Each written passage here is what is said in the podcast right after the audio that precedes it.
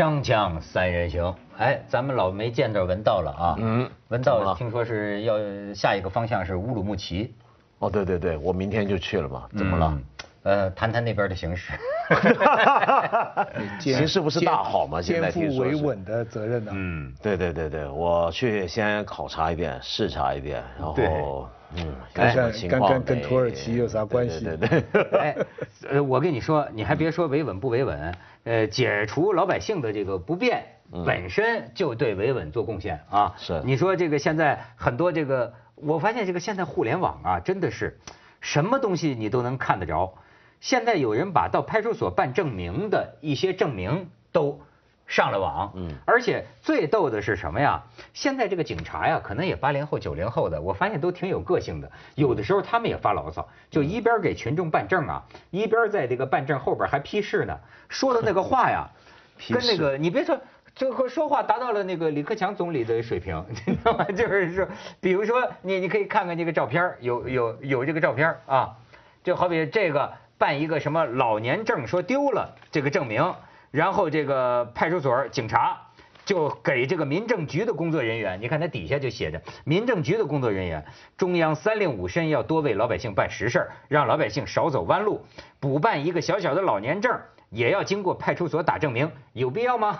你看，你再看下边还还还有一张，哎，这个又是一个证明什么？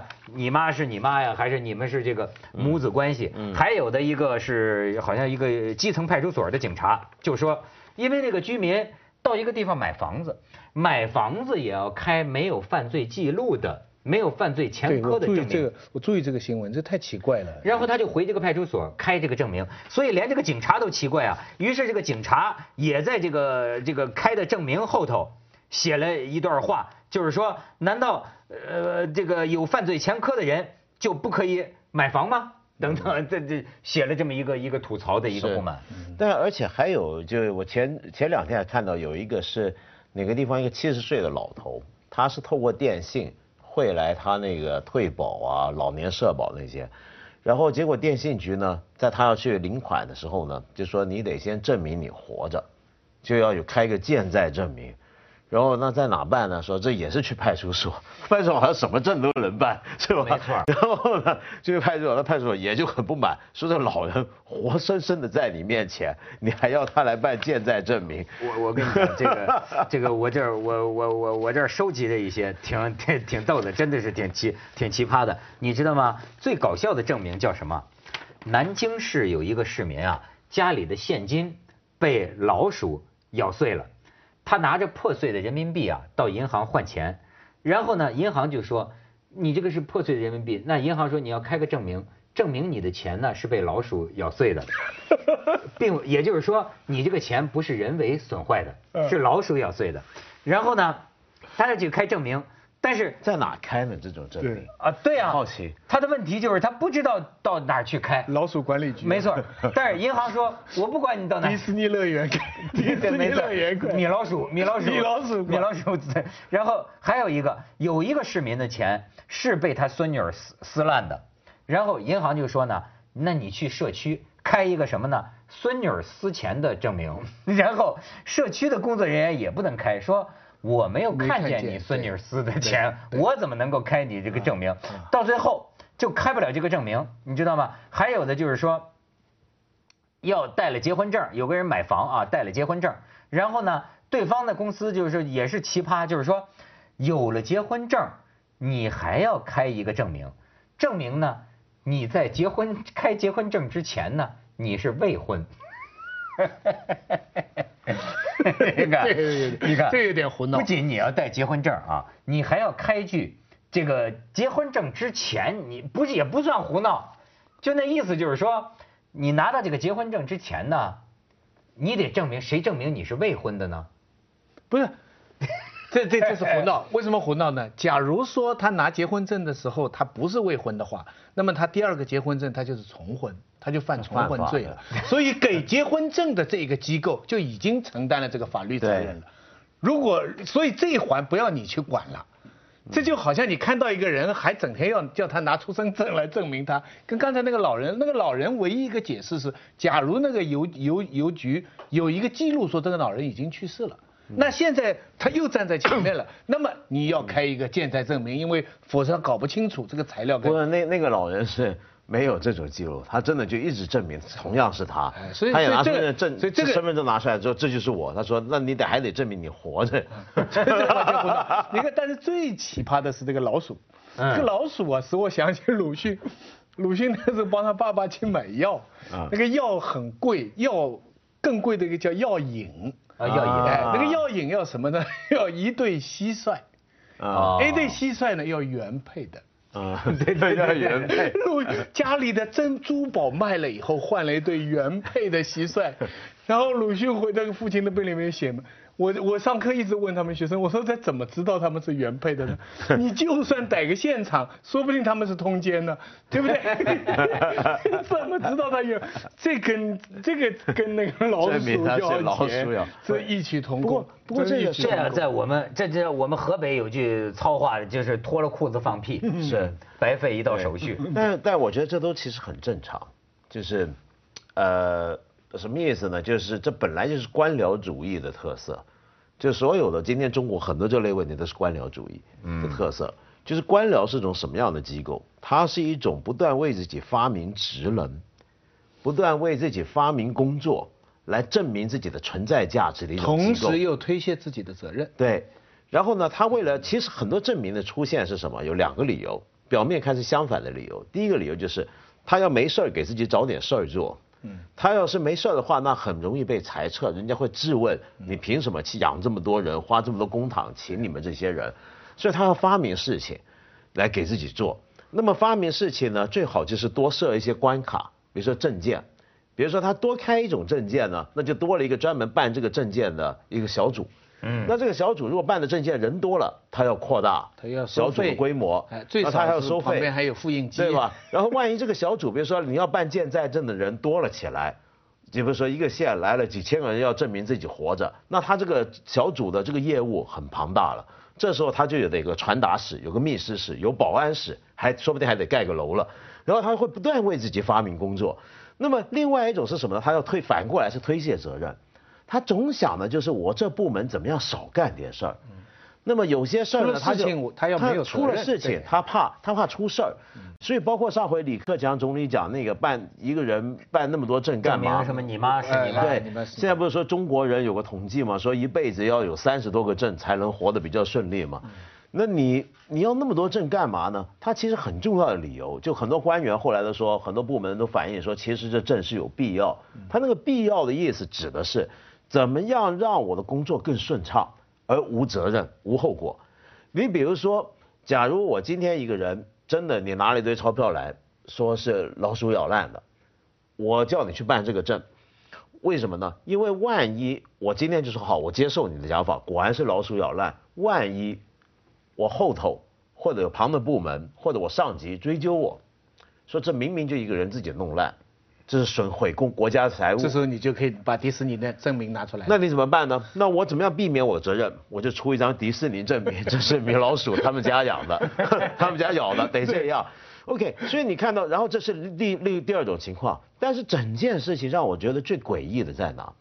就是这些证件啊，有时候你会发现它其实并不真的存在。世界上，我相信就连南京也不存在有一种证明，叫做证明这张钞票没不是老鼠咬烂的证明。嗯，这一定是什么？就是这个人临时提出来，你去搞个这么证明出来，他是为了要推卸责任，这是官僚的另一个特点啊。他不想承担责任，你给我开个证，有这种证吗？其实没有。所以那个老百姓到最后问哪有这个证，没人知道这证该怎么办。然后包括这这么多派出所处理的这些事儿，刚才说那些故事是什么呢？其实很多你想想看，我一直听这些故事，我一直觉得奇怪。假如真有这种证，这种证又真是派出所开的话，派出所怎么会回信给他们说你找我们干这个干嘛呢？对呀。你你懂我意思吧？派出所都不满，因为派出所就是基层的这么一个组织，最后闹不清的这些个无莫莫名其妙那说不定连他都不知道，派出所。就可能派出所根本自己都不知道这是什么玩意儿。对呀，但是但是里边又有两点我特别注意的地方，一个就是那个派出所也不满意哈，嗯，这个我也容易理解，他对这个事情不，但是问题是，他把这个不满意写好了以后啊，他还盖个公章。那最后，因为这才能证明他是派出所嘛，不是证明不是 不是老百姓瞎弄老百姓自己写的。对，但是 但是要要真的官僚严格来说哈，你这个公章又是不能把你这段吐槽的东西，你这个超越职权啊，你哪有一个说你怎么乱开吧，开开个公章，这个是非常。还有更严重一件事情，就是刚才讲那个无罪证明。嗯，其实哈，你要派出所开一个无罪证明啊。也不是说完全不合理，因为有时候有些工作有些人搞不清楚，也只有派出所来证明你是没有犯罪记录，那这个也对。但这件事情我觉得叫我感到很不安、很危险的是一个买房子的部门，一个买房子的部门怎么可以等于越权？他在代行法院、公安局的责任来审查一个潜在顾客的犯罪记录。哪有一个规定说什么房子你这个中间曾经有过啊？你你吃了交通罚单，或者你砸了人家的车，或者你撞了人家的车，你就不可以买房子？这个这个这个这个叫良民证啊！这个概念是以前良民证。日本人管制的这个概念，这个犯犯罪记录啊，实际上只是说，比如说出入境，对，或者一些特殊工作、对，特殊工种，它有法定要求，不你你否则它算隐私的。比如说你想报名当警察，对。不对？对，或者你现在被选为人大代表，嗯，或者是你要做中央委员，那有关机构组织部可以来审查。对，这个问题我想到什么，就是一方面我们的证件非常多。但另外一个极端哈，有一个非常大的危险，你知道新一代的身份证啊，它可以把各种各样的信息汇在一起，听过没有？集中对。将来新的我不知道第三代什么身份证啊，智能身份证。对，就是说它把你的银行记录啊，什么这种电话，什么各种各样的东西，通过一张证全检查到，通过一个指模全检查到，这又是另外一种危险。你你明白没有？为什么刚才讲的一个买房子的人？跟那，你你这个社会管理系统要要分几条线去做？你犯法是一条线，你要政治觉悟是一条线，你那个经济权利，你你银行借钱是另外一条线，对不对？你银行什么时候到了经济犯罪的程度，又是你把这些信息，一方面现在开很多无用的证明，但是另外一方面要把所有就等于是美国的社会安全卡、跟护照、跟驾照全部一卡通。很多人已经提出质疑了，说这个东西其实是对个人从泄露私隐的角度来讲，就有就有很大的危险性。你没做亏心事儿，干嘛那么怕泄露啊？对对对，对 我们都都是这么想的。锵锵三人行，广告之后见。但是刚才文道说的这个事儿啊，我觉得我也挺有体会。就是你可以再看一个图片，就是咱们那天也讲到，就是洛阳有个交警啊，叫李辉峰，哎，李辉峰，李辉峰，你看在西安的时候旅游的时候啊，呃，因为这个抓小偷的事情报警，哎，跟这个三级警长白进香当时发生了这个冲突，被在这个西安这个派出所里啊留置，这超过二十个小时，然后最后呢他就上网，上网之后你看做出的处理就是。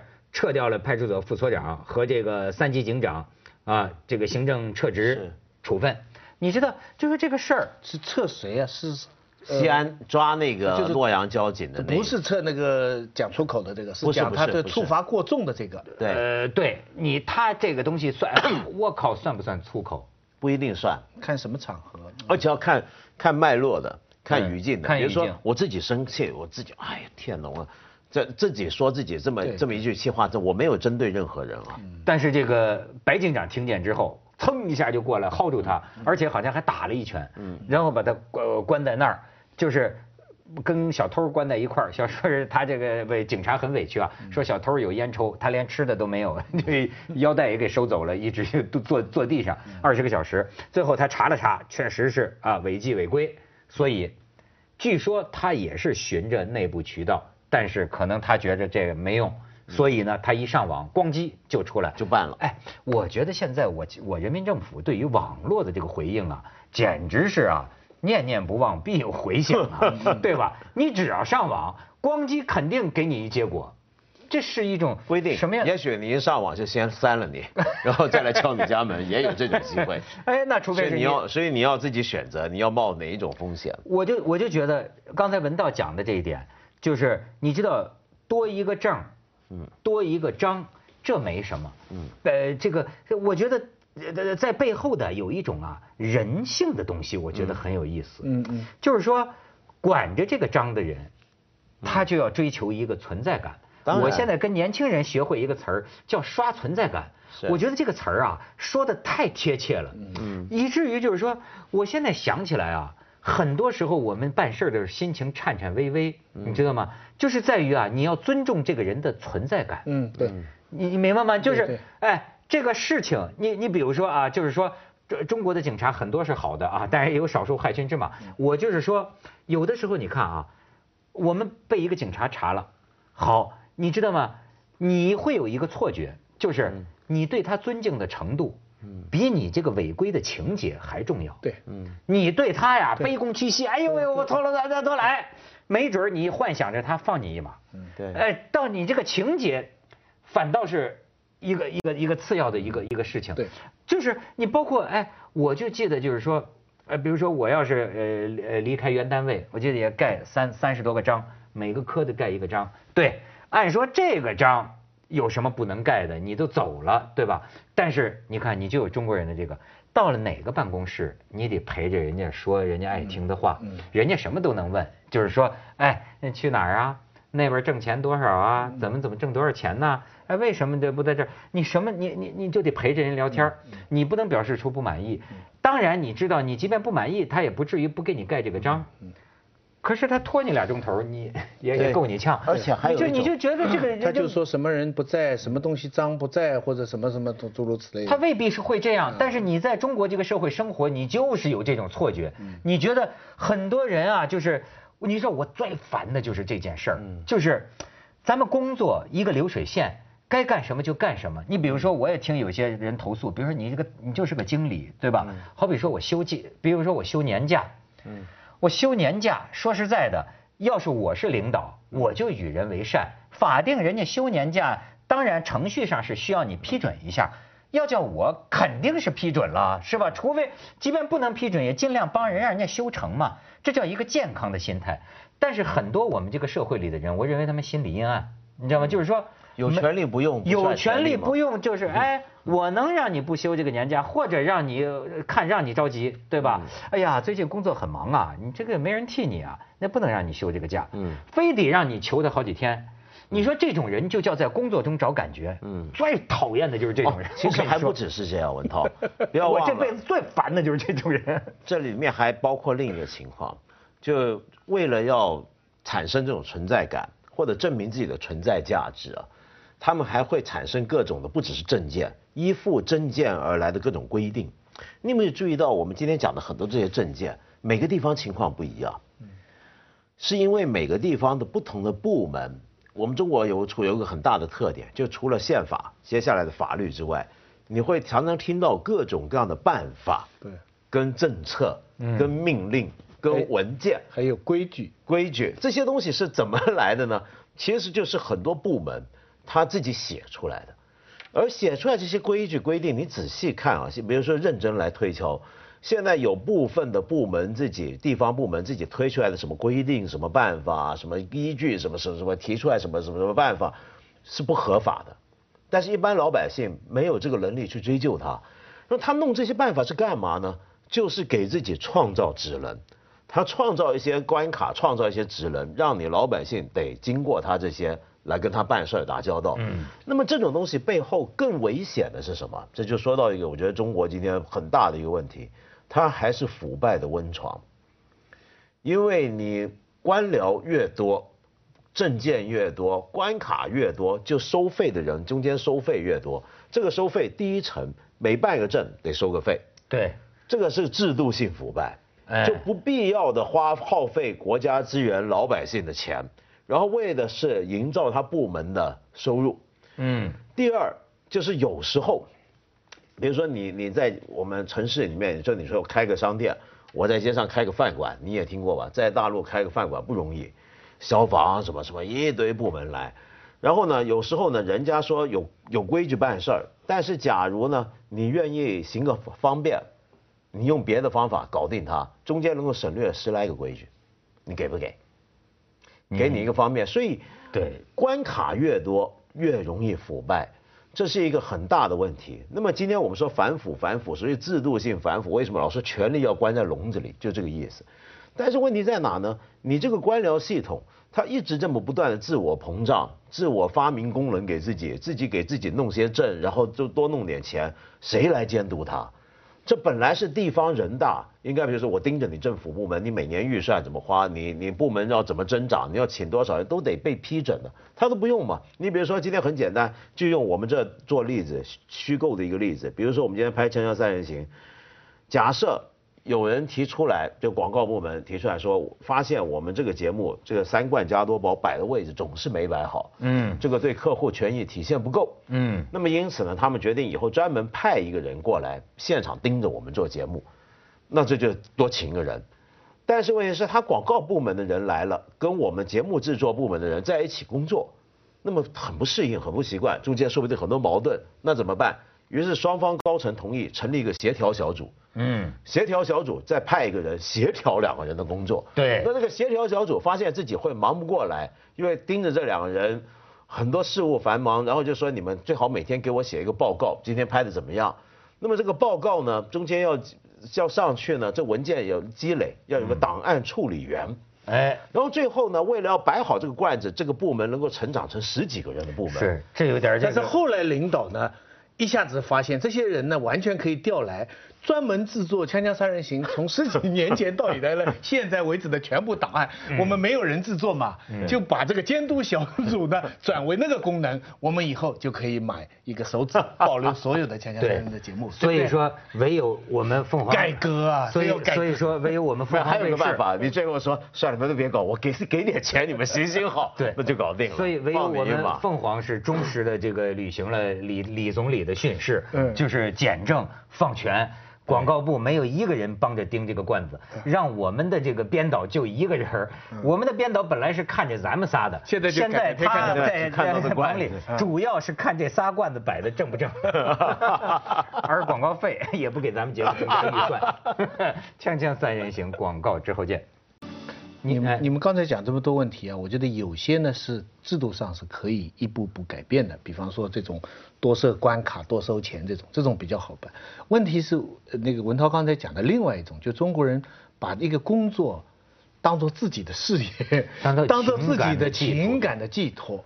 就是英文一句话，take it personal，对不对？把什么事？所以你去办一个事情，他办的什么，他都是他在给你做一个事情。本来这个是他的一个工作，可是他觉得是他跟你的一个感情关系。这个东西我真是，我现在啊，这个多少年来哈，我现在越来越失望，就这个道理。对。我读大学研究生的时候，我跟你刚才想法一样，我就不买账，就是该我去怎么陪领导说话，他说我就不理。我我就我就觉得你这不就简单吗？就开个证明吗？就什么？你叫我陪你，我就不理。我就是，我就觉得你这些都不必要。嗯。可是这么多年来，发现还真不行哎。这个世界啊，就把你磨啊磨啊磨到你现在，就是你看到一个明明就像你们刚才讲的，他不可以不给你的。嗯。他是一定要给你。比方说，我最简单了，我现在要做香山三线，我在学校里要做个申报。这个申报只要电脑上申报，理论上他都是应该批准的，我没有超过他任何东西。可是我每次打我都要跟上级，我都带着一个。哎呦，诚惶诚恐。哎，然后呢，要跟他解释一下，我说这个节目啊，跟学术有点关系，啊，跟中国文化有好处，这你们不要反对哈。其实他不可以反对的，严格说来，他是不可以反。但是我总觉得，而且他说行，我支持，我就觉得我欠了他很多的人情，对，改不过来呀。你得你得满足他对尊重的需要啊。对，就是你知道，我最近学了一个词儿啊，就是。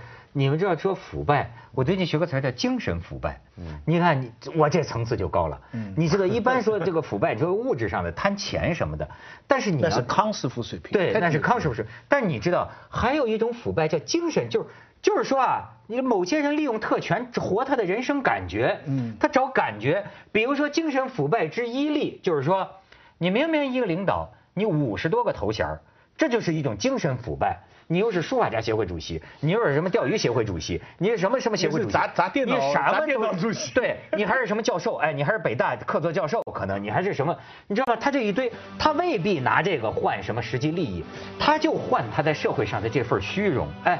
精神腐败，这个概念好，明白吗？这个我觉得纪委下一步的接着为您播出健康新概念，包括享受别人给你拍马屁，对，别人在精神上给你跪下，对，想找这个存在感。